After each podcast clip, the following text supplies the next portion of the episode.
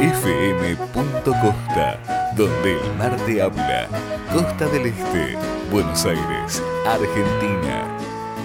Te invita, a, pasar un rato, con, la música. Hoy, Beatles, capítulo 2. La prehistoria.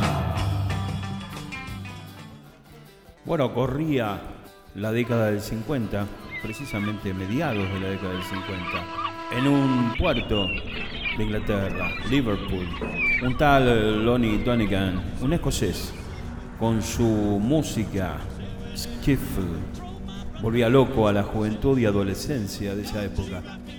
Se dice que por su influencia se formaron miles de bandas en Inglaterra.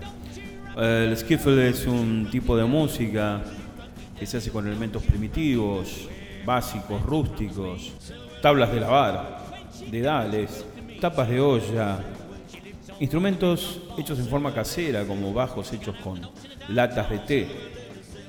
La pobreza de la posguerra llevaba a que los chicos inventaran sus propios instrumentos.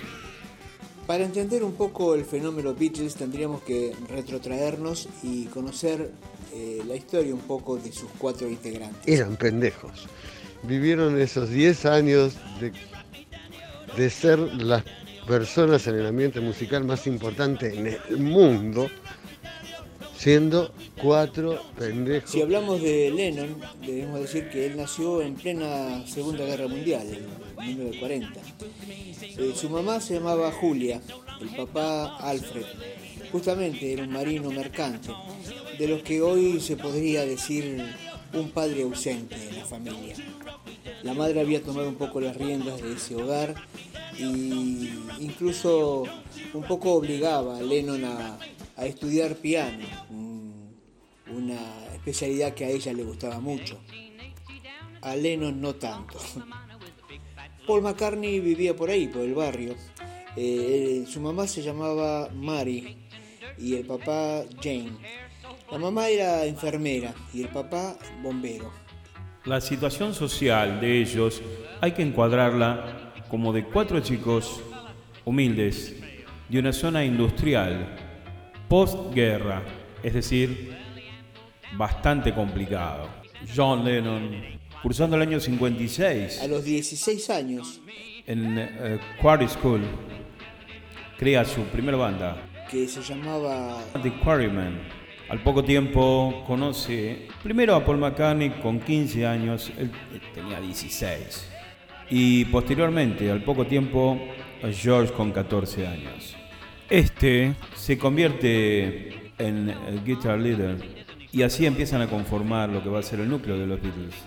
Había tres guitarras, la de John Lennon, Paul McCartney y George Harrison. Además una batería y un bajo.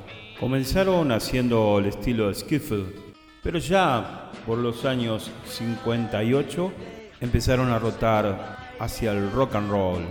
Es entonces cuando deciden cumplir un sueño y hacen una grabación. El 12 de julio del año 1958 graban dos temas, un tema de Buddy Holly y otro tema de composición de Paul McCartney, algo inédito para esa época. Hacer temas propios no era lo más común. Juntaron el dinero para poder realizar la grabación. Dinero que no les alcanzó para retirar finalmente su disco. Única copia. Tuvieron que volver más tarde y retirarlo. Una única copia que lo tuvieron una semana cada uno. Iba rotando de las manos de John a las de Paul, a las de George y así sucesivamente entre los integrantes de la banda, hasta que en un momento se le perdió el rastro. Cuenta la historia que estuvo en algunas manos, guardado, inclusive se habla de una cómoda de una señora, de uno de los músicos, hasta que fue rescatado de casualidad, puesto en subasta, subasta que no se pudo realizar, porque Paul McCartney accionó legalmente y finalmente Paul McCartney, luego de un pago sustancial, pudo recuperar la copia original. una copia hecha en goma laca y que es única en el mundo. Los Beatles quedaron conformados por cuatro, ¿no? Y que hubo otro baterista, que hubo otro bajista, que hubo un montón de, otras, de otros músicos que anduvieron eh, tocando con Paul, con George, con George eh, antes, ¿no? para hablar, digo, tenés eh, toda esa gente, toda esa gente que tocó con ellos antes de que sean los Beatles, toda esa gente. Cintia misma, Cintia está desde los comienzos de los Quarrymen. Cintia Lennon, ¿no? La esposa, la mamá de Julián, la, la primera esposa. Tres días después de la grabación, la fatalidad llegó a la vida de John Lennon. Su madre, Julia, muere en un accidente de tránsito, hecho que produce un impas en la carrera del músico por un tiempo. Recién al otro año vuelven a encontrarse.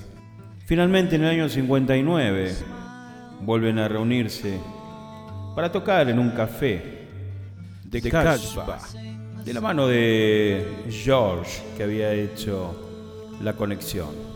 Este lugar pertenecía a Mona Best, madre de quien más adelante sería baterista Beatle, Pete Best. John y Paul gustaban de ir a la parte del barrio negro de Liverpool para escuchar música de color, con tonos africanos, pero también con tonos caribeños.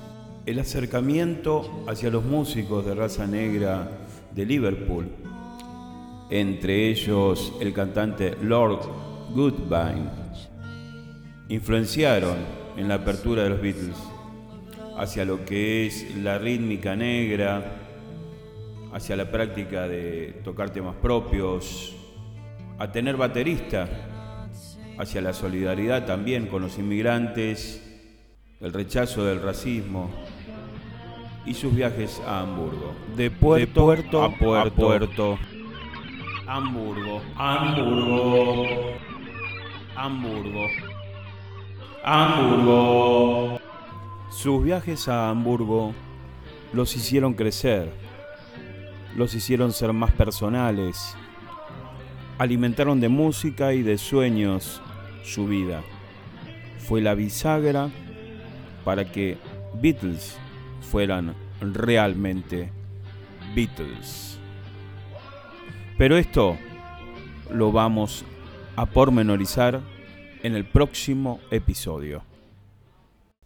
Mientras tanto, 50 años después, es el grupo que más número uno puso en las Islas Británicas vendieron más discos que cualquier otro artista en Estados Unidos. Tienen en su haber 7 Grammys, 15 Ivor Novello de la British Academy of Songwriters. En el 2004 la revista Rolling Stone los puso número uno entre los 100 artistas más grandes de todos los tiempos. Además, esta revista dice que su música innovadora y su impacto cultural ayudaron a definir la década del 60. En el 2010 el canal de música VH1 los clasificó número uno entre los 100 mejores artistas de todos los tiempos. También eh, son número uno en el sitio de internet Academy Music en su lista el top de los mil artistas de todos los tiempos. Lo mismo en la lista de Hot 100 y Billboard 200 del año 2015. Beatles, de Liverpool a la eternidad. FM.costa, donde el mar te habla. Costa del Este, Buenos Aires, Argentina.